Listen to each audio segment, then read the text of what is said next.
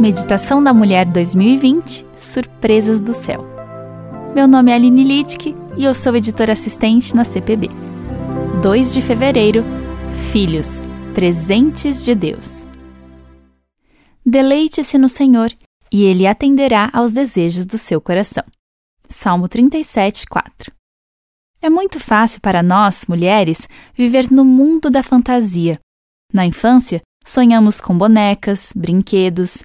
Na adolescência, sonhamos com o príncipe encantado. Na juventude, sonhamos em encontrar o homem perfeito. E depois que casamos, sonhamos em ser mãe. Esse era meu sonho também. Meus sonhos começaram a ser frustrados com um aborto retido na primeira gravidez. Ainda assim, minhas esperanças não se acabaram. Depois de algum tempo, engravidei novamente. A gravidez transcorria bem. De repente, o quadro se complicou e minha pressão começou a subir.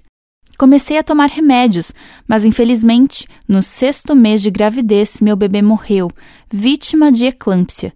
Para retirá-lo, tive que fazer um parto induzido, o que foi muito traumático. Foi um período muito difícil. Vivi o luto e a tristeza. Via meus sonhos sendo desfeitos e a esperança agora estava por um fio. Porém, minha fé em Deus e o desejo de ser mãe foram renascendo com o passar dos anos. Novamente engravidei. Dessa vez, os cuidados obstétricos foram intensificados.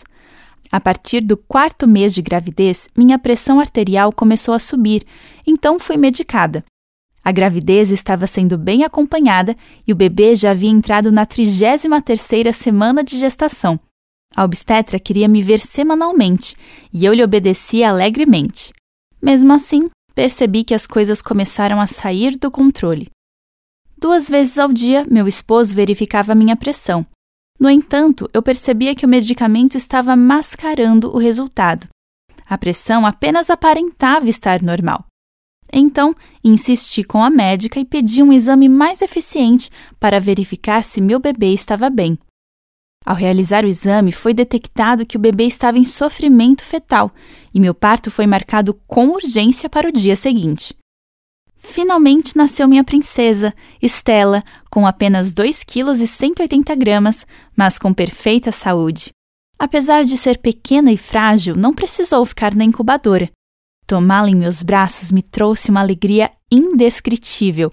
Meu sonho da maternidade se realizou. A surpresa é que hoje tenho mais um filho, o Tiago.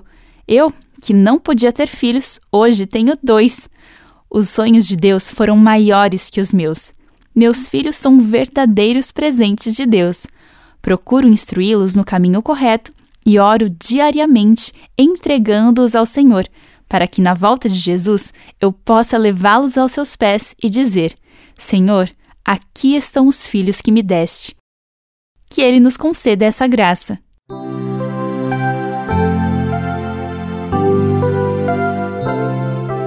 Esse texto foi escrito por Maria Neuza Almeida dos Santos.